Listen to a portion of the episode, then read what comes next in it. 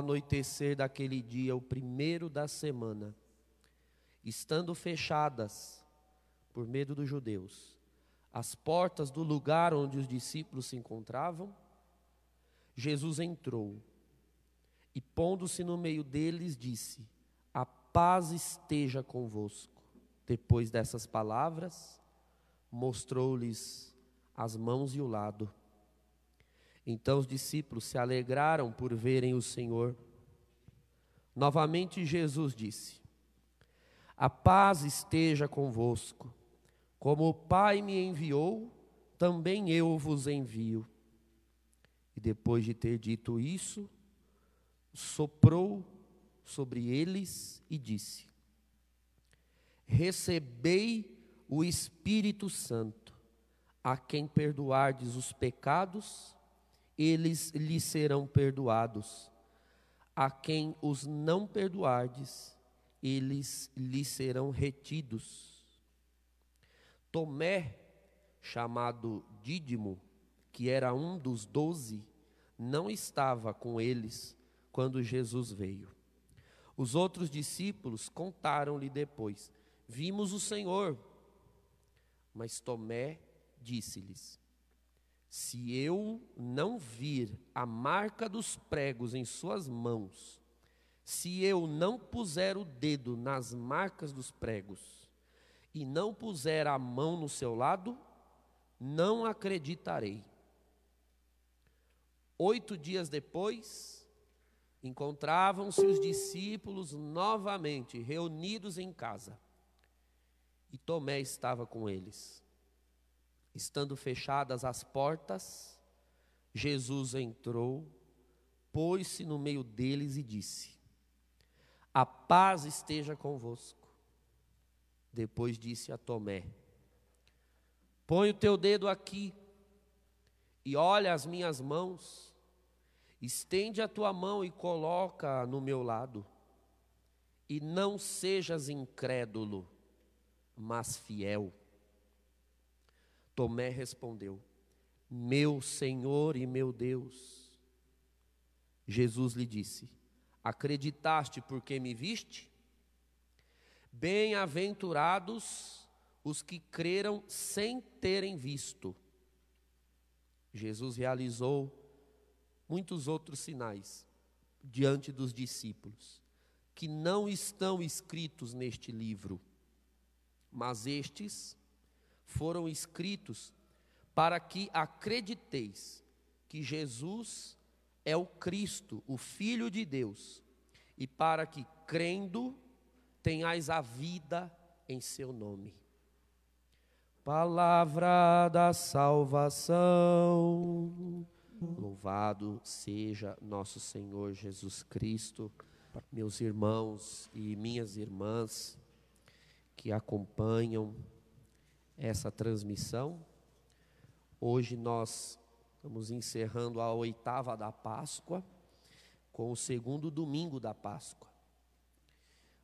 São João Paulo II desejou que toda a igreja conhecesse esse segundo domingo da Páscoa como sendo o domingo da misericórdia, a pedido do próprio Jesus nas suas aparições a uma santa conterrânea sua, Santa Faustina Kowalska, que deu a ela a gravura tão conhecida que todos nós conhecemos de Jesus misericordioso e prometeu a ela que todos os que venerassem essa estampa encontrariam em suas vidas a misericórdia divina. Por isso, hoje, para aqueles que tiverem a estampa de Jesus misericordioso, nós vamos dar a bênção dessa imagem, dessa estampa, a essa àqueles que eh, nos acompanham. E irmãos, nós temos ensinamentos muito, muito preciosos sobre a misericórdia de Deus aqui nessa liturgia de hoje. E todos nós sabemos, já por termos recebido muitas catequeses sobre isso, que o amor ele possui alguns níveis. Todos nós já ouvimos que existe o amor eros, o amor filia e o amor ágape. Todos já ouvimos um pouco sobre esses ensinamentos. O amor eros, que é um amor apenas físico, carnal, uma atração. Eros, daí vem a palavra erótico, erotismo. É aquela primeira atração que alguém sente pelo outro. Esse amor não é perfeito, é um amor limitado. Depois o amor filia, que é aquele pelo qual alguém ama o outro por conta do que esse outro lhe oferece. Então, se a pessoa me completa, se a pessoa me agrada, me faz feliz, me contenta, então eu tenho este amor filia. Já é um amor um pouco mais acima, mais perfeito do que o eros. É um amor recíproco. Quando as pessoas se amam porque se complementam uma à outra. É o amor de amigos. Já é um amor melhor do que o amor eros, mas também não é um amor perfeito ainda.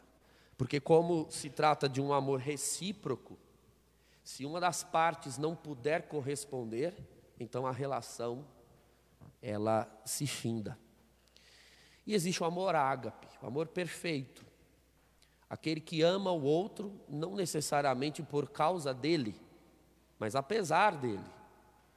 Aquele amor no qual alguém toma a decisão de amar. E a força desse amor não é ser amado pelo outro. A força desse amor é o próprio ato de amar. Quando alguém se decide em amar, ainda que não seja amado de volta. É o amor desinteressado. Agora veja, irmãos, desse, neste amor ágape existem ainda duas formas de amor ágape. Duas formas.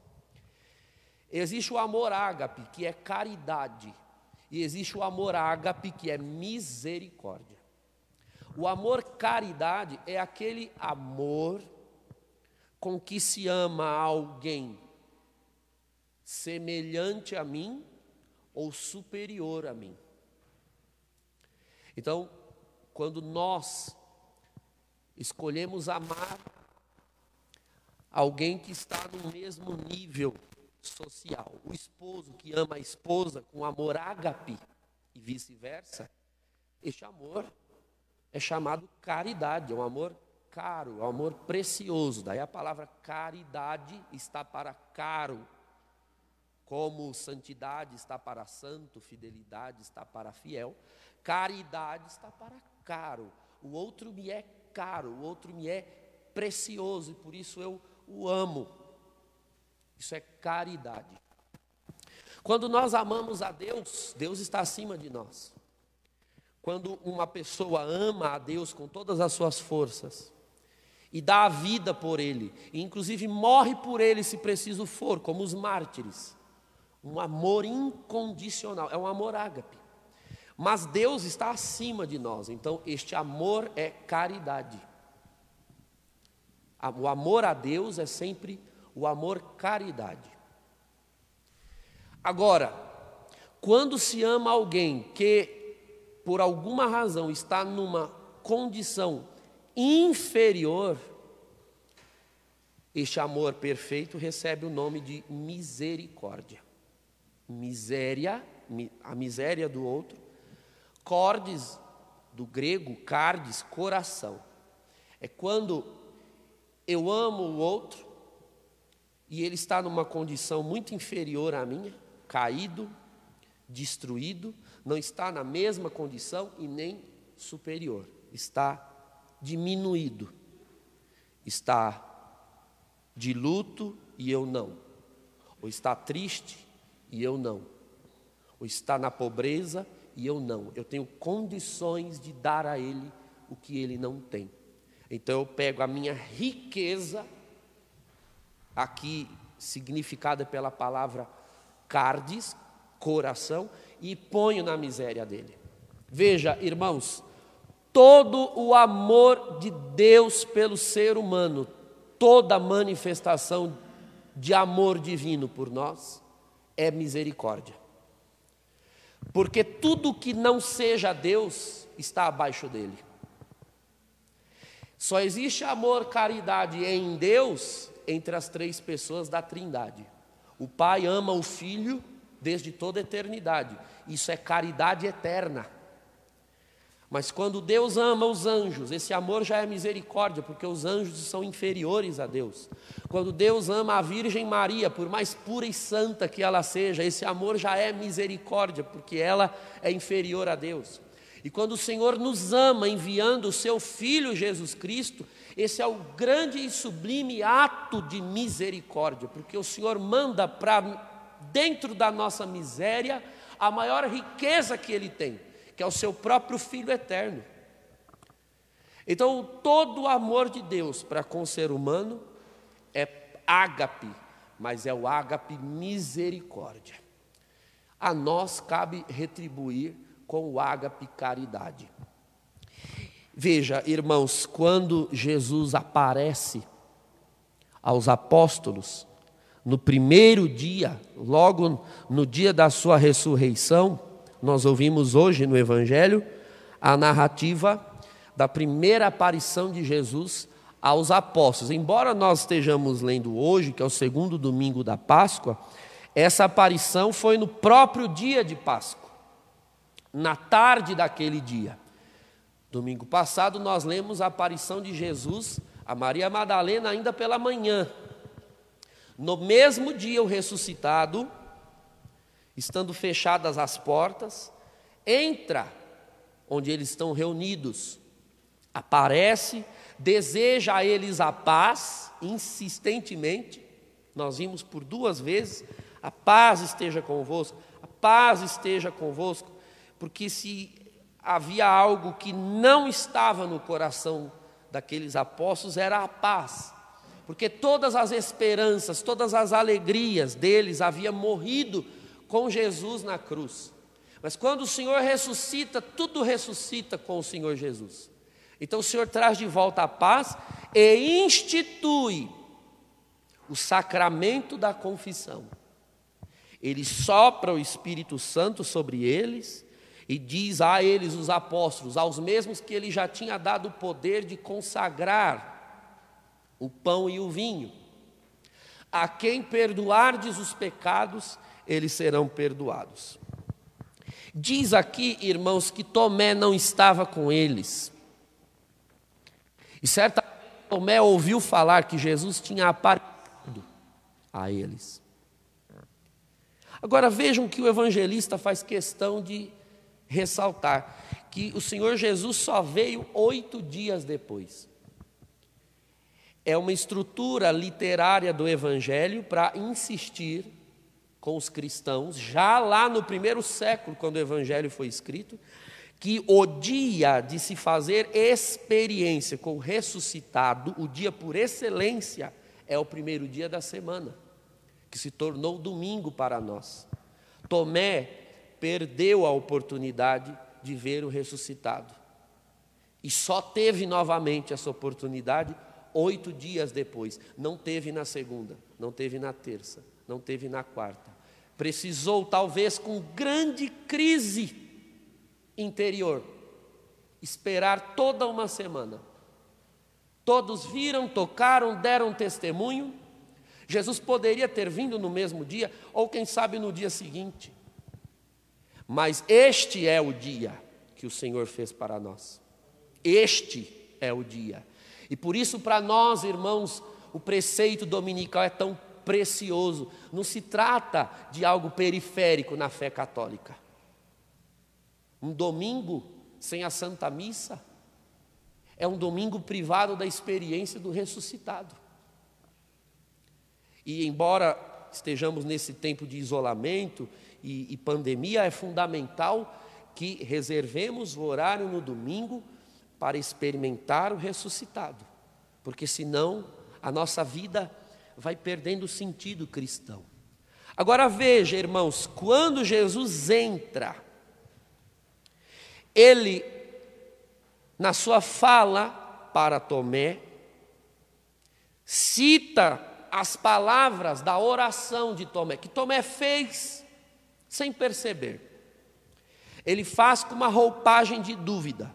Se eu não vir as marcas nas mãos, e no lado não acreditarei. Tomé queria ver as mãos e o lado abertos de Jesus. E quando Jesus entra, não é Tomé quem abre o diálogo, é Jesus, que diante de Tomé pasmo, Tomé calado, Jesus vai até ele e diz: põe o dedo aqui. E é Jesus que vai com as mãos e o lado até Tomé. Veja, irmãos, não foi Tomé quem tocou a riqueza das mãos ressuscitadas, do lado ressuscitado de Jesus. Tomé estava numa miséria de crise interior, numa miséria de falta de fé, numa miséria de incredulidade. E é Jesus que traz o seu lado, traz as suas mãos, e o Senhor Jesus é quem toca com o lado dele a Tomé. Não é Tomé quem toca no lado de Jesus. É Jesus que com o seu lado toca a miséria de Tomé. Por isso, misericórdia.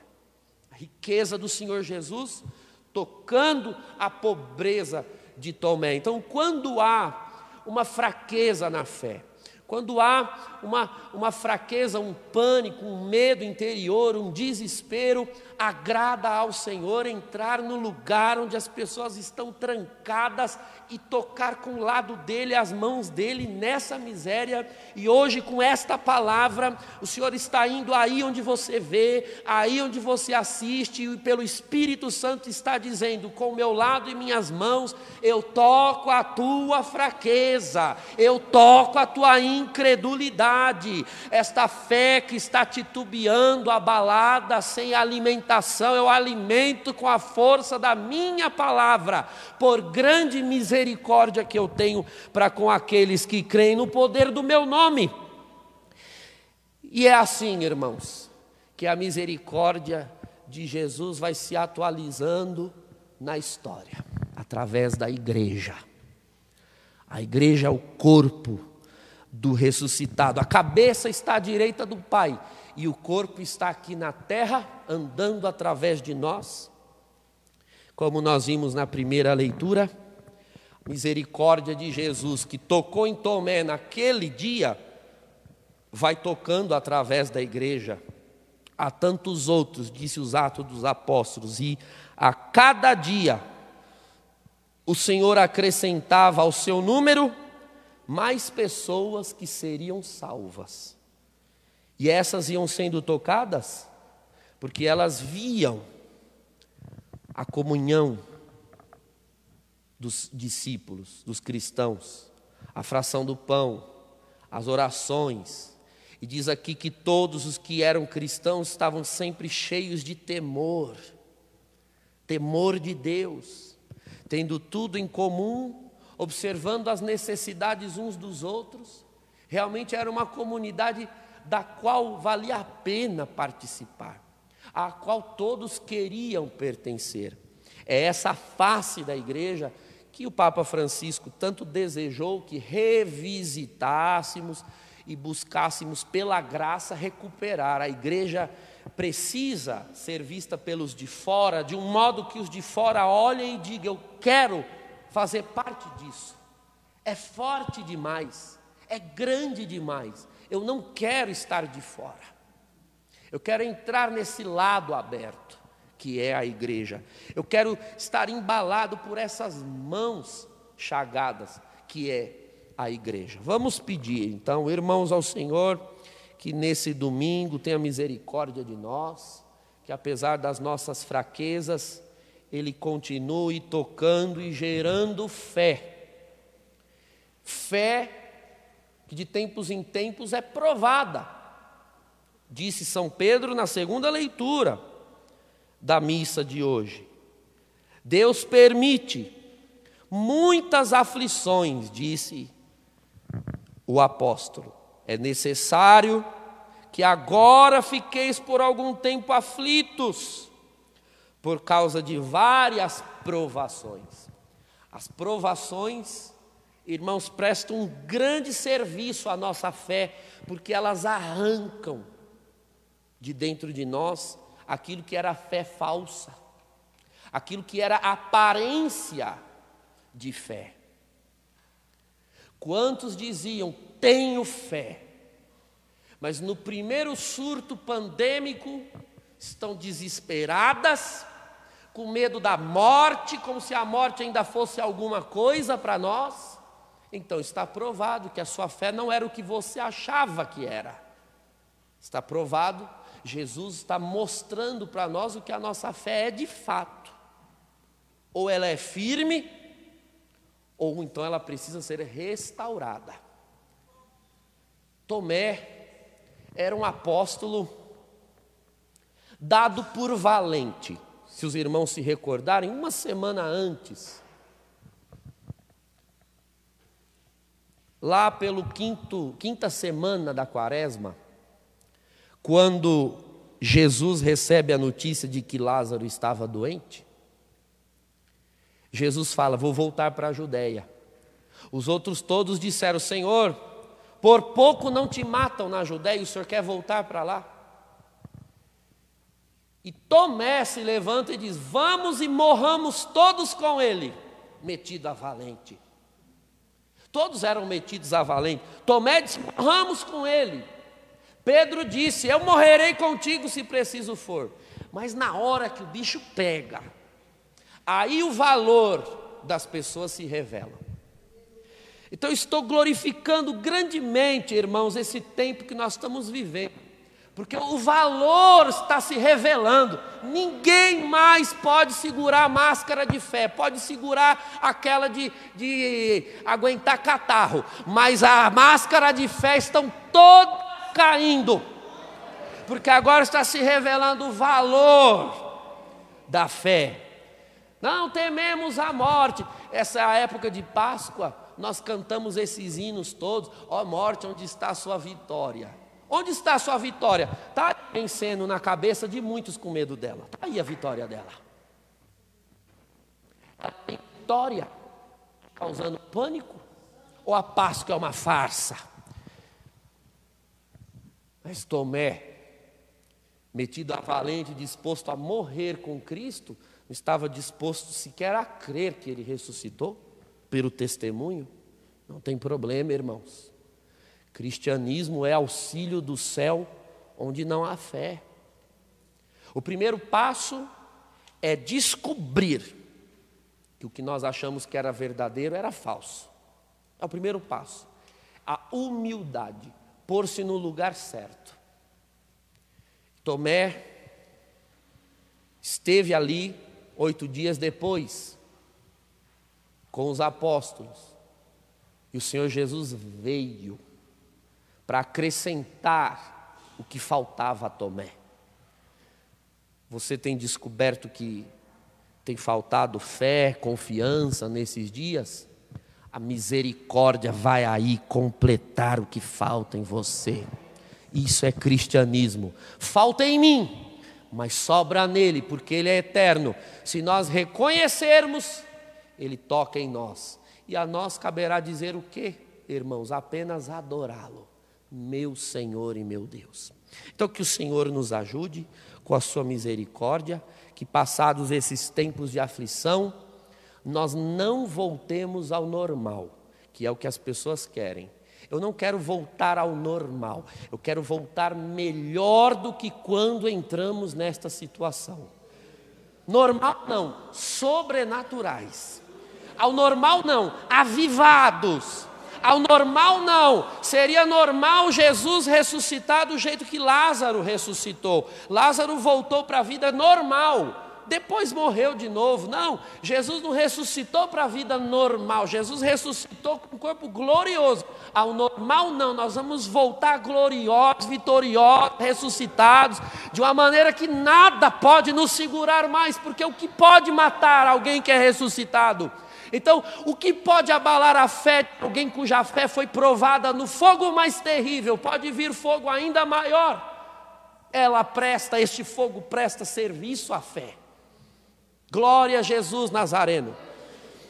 Que a tua fé aumente, que a tua fé cresça, que a tua fé purificada E esses dias, na medida em que vão passando, a nossa fé vai progredindo. E que nós sejamos um povo que finalmente saiba ser igreja, ainda que não possa frequentá-la, nós somos ela onde quer que estivermos.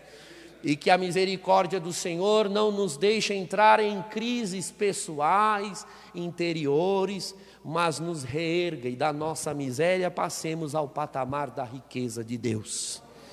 Em nome do Pai, do Filho e do Espírito Santo.